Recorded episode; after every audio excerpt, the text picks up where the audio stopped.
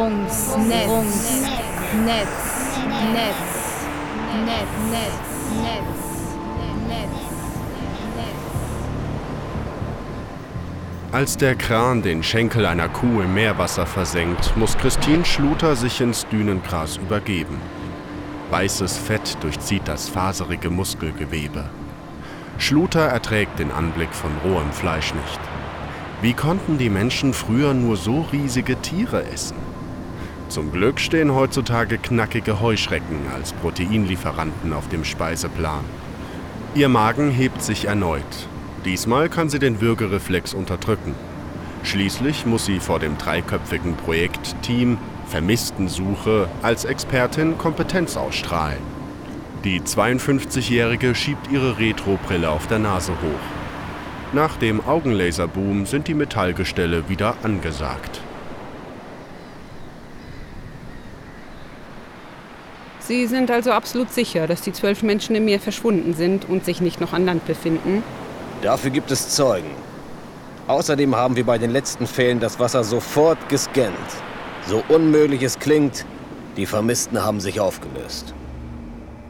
Hartmann, der Ermittlungsleiter im schwarzen, selbstreinigenden Trenchcoat, wirft ihr Blicke zu, die sie als Mixtur aus Misstrauen und Belächeln deutet. Er muss verzweifelt sein, sonst würde er keine hochumstrittene Wissenschaftlerin mit gewagten Thesen zu Rate ziehen. Auch wenn sie ihre Idee manchmal selbst unglaublich findet, die Beweiskette ist in sich schlüssig. Und so funktioniert Wissenschaft nun mal – eine Theorie gilt, solange niemand sie widerlegt. Die Evolution besetzte freie Nischen im Nahrungsnetz stets rasch, in erdgeschichtlichen Zeiträumen gerechnet. 100 Jahre erscheinen auch der Evolutionsbiologin knapp.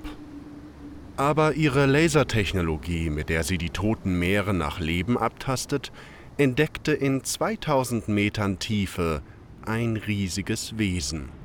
Und Wale sind nun mal schon seit über 100 Jahren ausgestorben.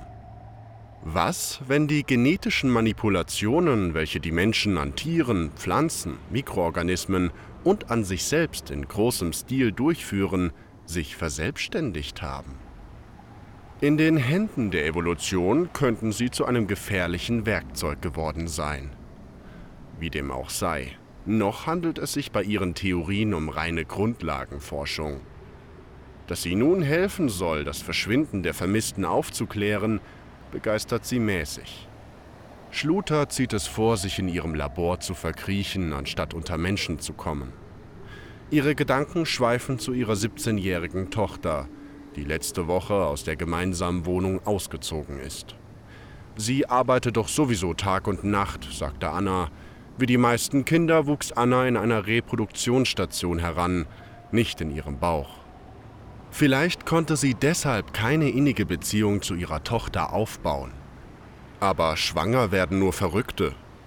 Sie wollte sich nicht aufblasen lassen wie ein Kugelfisch. Und die Geburt, das wäre, als würde sie versuchen, ihren Riesenschnauzer durch die Katzenklappe zu pressen. Was die Natur sich nur dabei gedacht hatte. Professor Schluter, mein Name ist Liebing. Auf den Bildern der Unterwasserkameras ist bisher nichts zu sehen. Auch nicht von oben mit den Drohnen. Sehen Sie, hier auf den Projektionen. Rein gar nichts. Hm, was ist mit Tauchern? Haben Sie daran schon gedacht? Sie könnten die Betroffenen unter Wasser entführt haben. Dem gehen wir nach. Aber bei einer Entführung müsste es Forderungen geben. Es lässt sich auch kein Zusammenhang zwischen den Vermissten finden. Drei Studenten, eine Familie mit zwei Kindern, Fünf Grundeinkommenempfänger mit und ohne Projekte, darunter eine Ärztin. Die Wellen der Nordsee schlagen gegen das Krangestell. Der Fleischbrocken ist vollständig versenkt. Die ablandige Strömung treibt den Geruch hinaus aufs Meer. Vielleicht sinkt er auch nach unten ab. Ob ein Tiefseebewohner so nah ans Ufer kommt, bleibt trotzdem fraglich. Scheint nicht auf den Köder anzuspringen ihr Meeresdrache. Vielleicht reagiert das Wesen nicht auf eine tote Beute. Die verschwundenen Schwimmer waren ja alle lebendig, als sie ins Wasser stiegen. Sie fand die Idee mit der Kuh von Anfang an daneben und nicht zu Ende gedacht. Auch wenn das Zootier an Altersschwäche gestorben war. Korrekt. Zieht das Fleisch wieder rauf. So kommen wir nicht weiter. Schluter möchte gerade fragen, ob sie gehen kann, als ihr Blick auf den baumelnden Metallhaken des Krans fällt.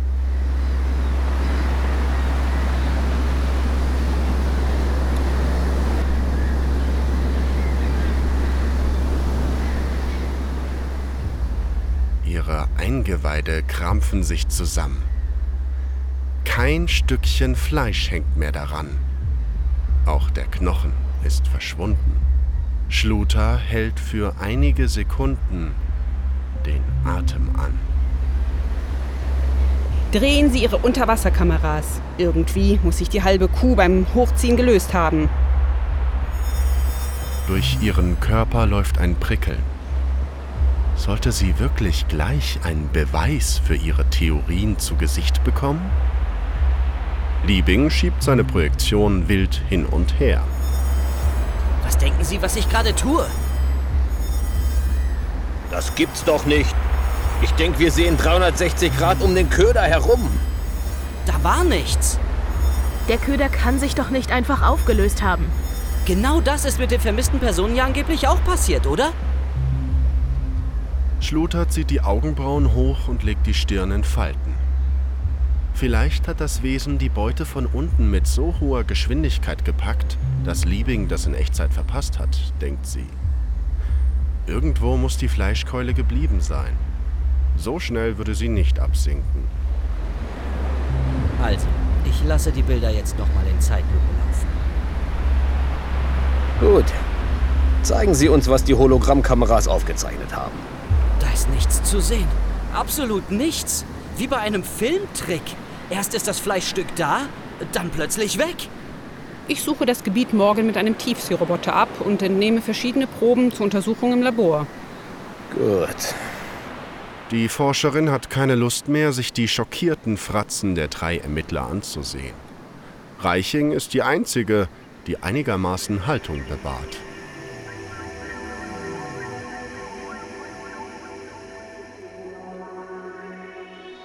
Am nächsten Morgen ist Schluter vor ihrem Forschungsschiff und Hartmanns Team in der Todesbucht.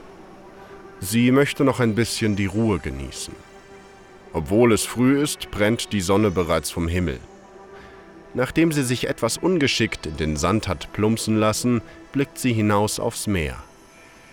Die weite Landschaft verströmt ein Gefühl von Ewigkeit. Dabei sind die Meere nicht so tot, wie alle glauben. Leben verbirgt sich in der Tiefe, das über Einzeller hinausgeht, davon ist sie überzeugt. Jahrhundertelang faszinierten die Ozeane die Menschheit. Tiefseeforscher entdeckten meterlange Röhrenwürmer, die an heißen Schwefelquellen hausten, oder fleischfressende Schwämme, die ihre Beute mit tödlichen Nadeln aus Glas fingen. Noch vor 150 Jahren ernährte das Meer die Menschen mit Thunfisch, Kabeljau, Muscheln, Krebsen, Tintenfischen und anderen Tieren. Bereits damals waren 80 Prozent der weltweiten Bestände bis an die Grenzen befischt oder überfischt. 90 Prozent der großen Fische wie Thunfisch, Hai oder Kabeljau verschwunden. Alle Meeresschildkröten, die seit Jahrmillionen die Erde bevölkerten, vom Aussterben bedroht. Doch niemand nahm die Zeichen ernst. Mitte des 21. Jahrhunderts brach die kommerzielle Fischerei zusammen. Der Klimawandel trieb die Wassertemperatur der Ozeane um 2,5 Grad nach oben. Die erhöhte Kohlenstoffdioxidkonzentration in der Luft übersäuerte die Meere. Die Korallenriffe verschwanden. Sie machten nur ein Prozent der Meereslandschaften aus, beherbergten aber ein Viertel aller bekannten Arten. Das Nahrungsnetz Meer brach zusammen. Heute lebt kaum noch etwas in den Ozeanen. Dabei ist das tiefblaue, rauschende Wasser nun sauberer denn je. Der ganze Müll, der über Jahrzehnte die Ozeane vergiftete, konnte mit Hilfe biotechnologischer Verfahren abgebaut werden. Schluter saugt die salzgeschwängerte Luft tief ein. Sie liebt den Geruch des Meeres und stellt sich oft vor, wie es wohl früher geduftet hat, als noch Fische und Algen darin lebten. Ihre Theorie besagt, dass sich die Evolution wiederholt. Das Leben ist im Wasser entstanden. Dieser riesige Wohnraum bleibt nicht lange leer. Vor 250 Millionen Jahren hatte ein immenses Artensterben die Meere schon einmal fast allen Lebens beraubt. Damals entstanden Fischsaurier wie der Ichthyosaurier mit seinem gedrungenen Körperbau und den halbmondförmigen Flossen.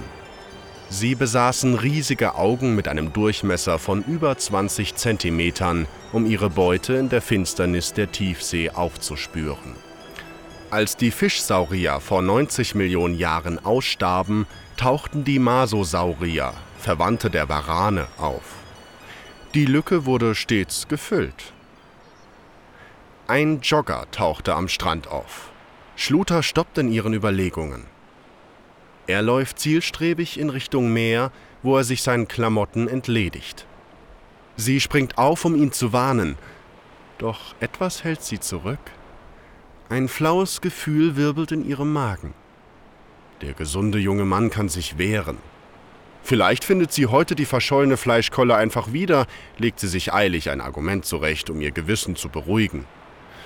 Ihr Magen brennt, als der Fremde ins Wasser eintaucht und die ersten Züge macht. Sie hätte ihn aufhalten müssen.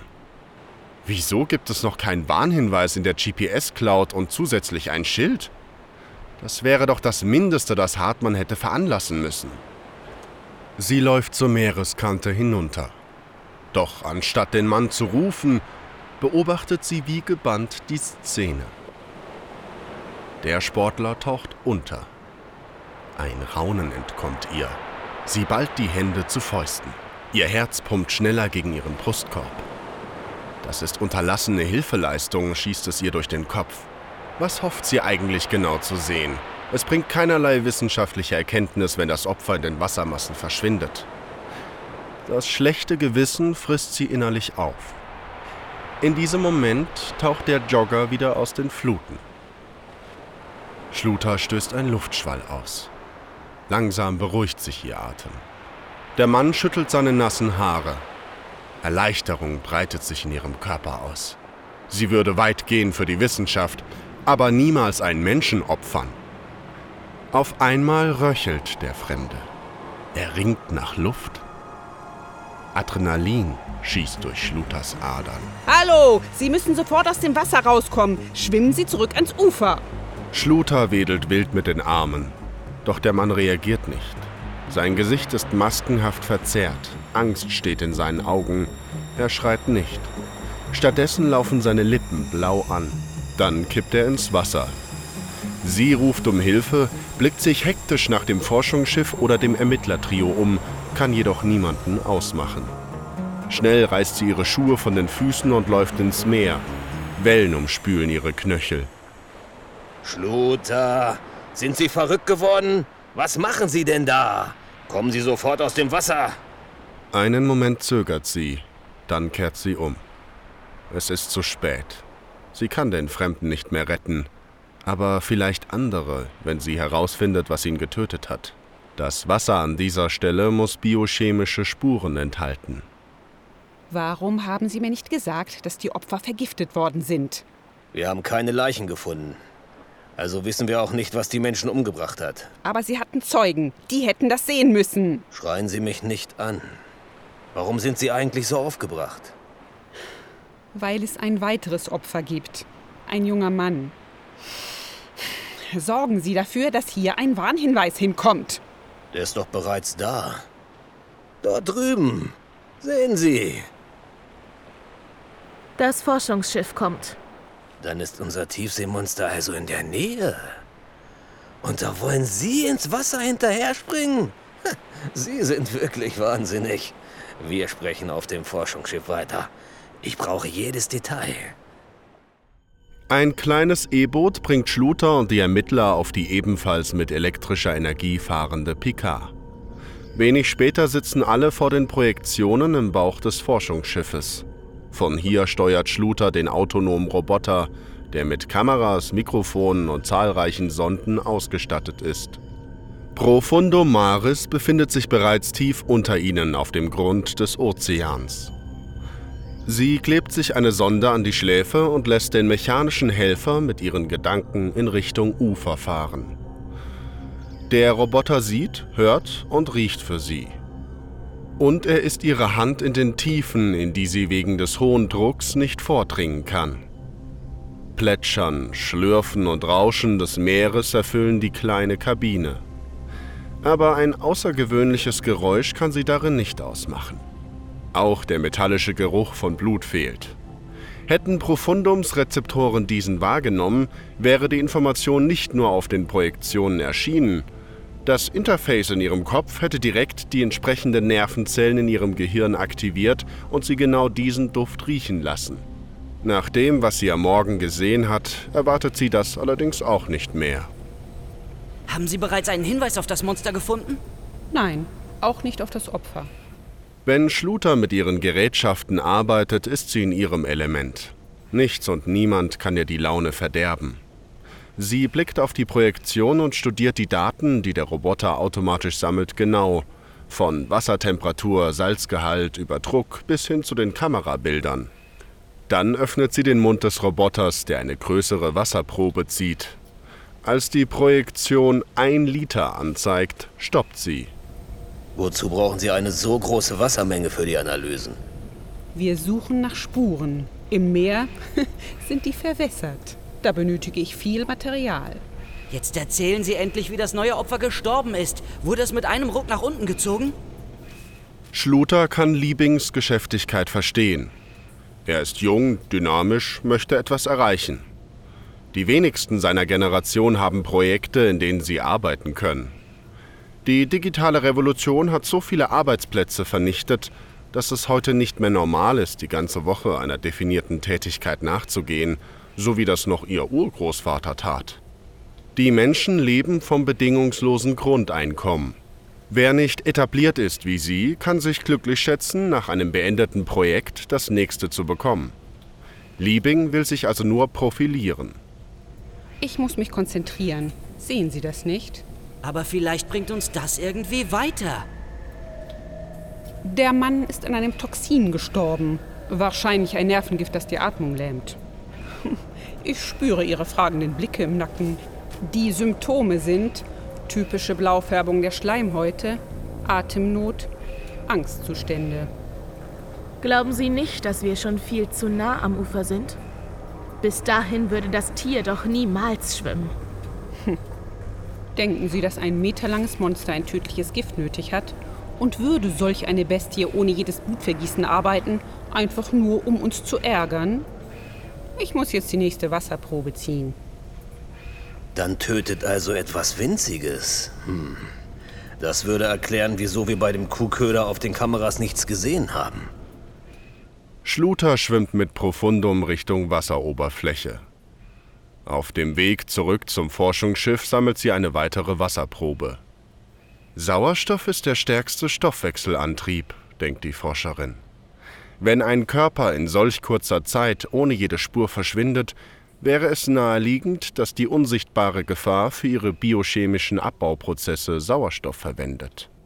Das Gas kommt aber nur in den oberen Schichten des Meeres vor.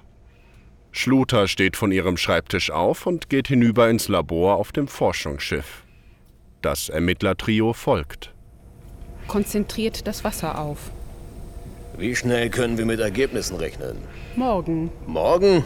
Die Regierung möchte so schnell wie möglich Informationen. Ich tue, was ich kann. Wir werden die gesamte DNA aus dem Wasser extrahieren. Wenn sich Leben in diesen Proben befindet, spüren wir es auf. Aber die Erbsubstanz ist erstmal nicht mehr als eine Aneinanderreihung von vier Buchstaben. Ich muss das erst bioinformatisch analysieren. Da möchten wir dabei sein. Schön. Dann stehen Sie sich eben die ganze Nacht die Beine in den Bauch. Es ist halb drei in der Früh, als sie die DNA-Sequenzen, die in horrenden Mengen in der Oberflächenprobe steckten, durch die Datenbanken jagt. Sie verspürt kein bisschen Müdigkeit. In ihren Adern scheint Adrenalin anstatt Blut zu fließen. Der Forschergeist hält sie wach. Im Gegensatz zu den Ermittlern, die ständig gähnen und im Halbschlaf auf ihren Stühlen hängen. Hoffentlich findet sie in den Erbsubstanzen Ähnlichkeiten zu bereits bekannten Mikroorganismen. Denn falls nicht, kann sie mit den A's, T's, Cs und Gs, aus denen der DNA-Code besteht, wenig anfangen. Dann müsste sie versuchen, den todbringenden Organismus im Labor zu kultivieren. Sowas kann Monate dauern. Sie hofft, dass es einfacher geht. Die Situation erfordert schnelle Gegenmaßnahmen.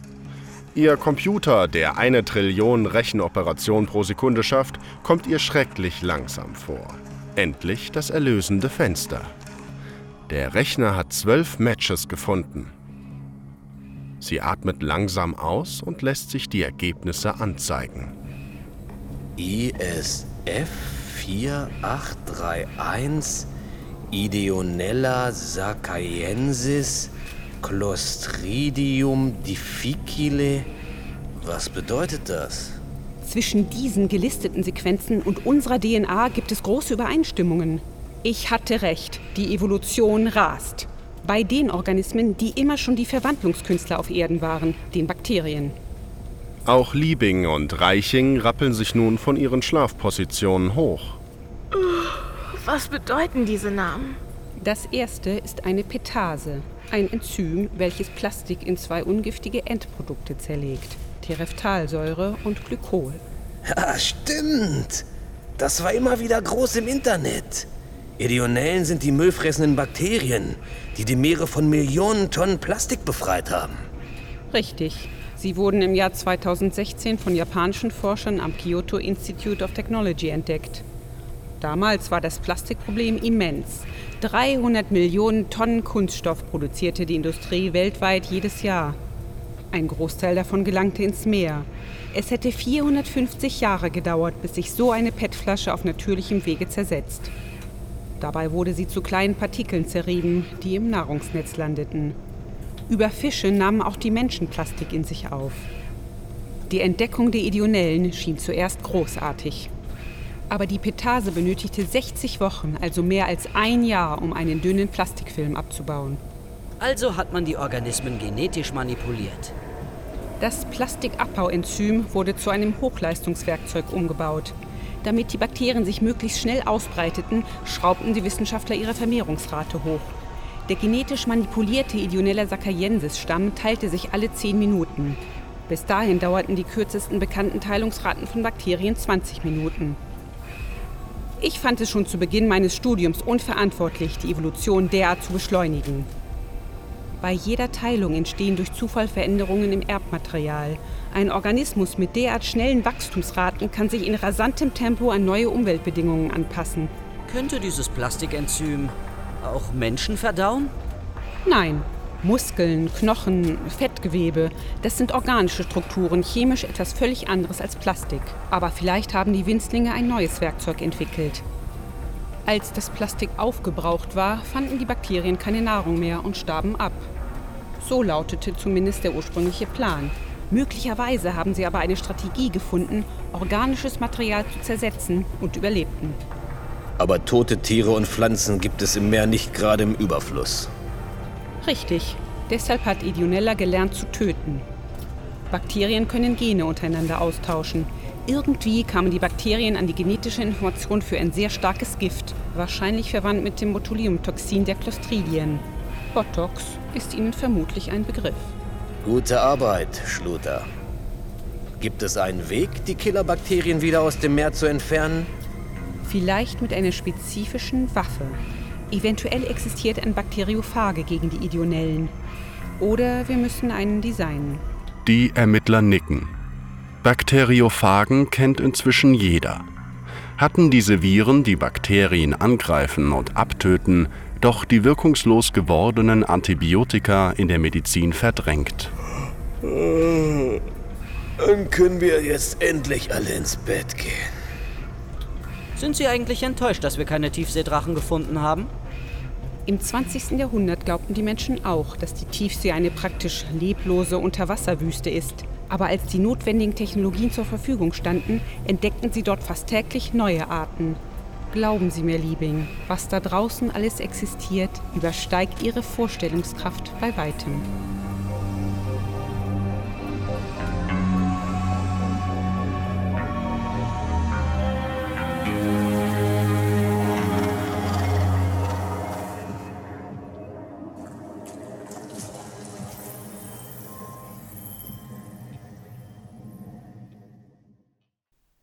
Sprecher und ihre Rollen. Erzähler Erik, Christine Schluter, Katja Abrahams, Hartmann Lars Eickstedt, Liebing Thorsten Möser, Reiching Laura Hensel, Intro und Credits Anja Klukas, Schnitt Thorsten Michels, Musik Thomas Gebhardt, Cover Anja Klukas, Skript und Regie Andrea Bannert, Lektorat Marek Schädel und Betty Beindl.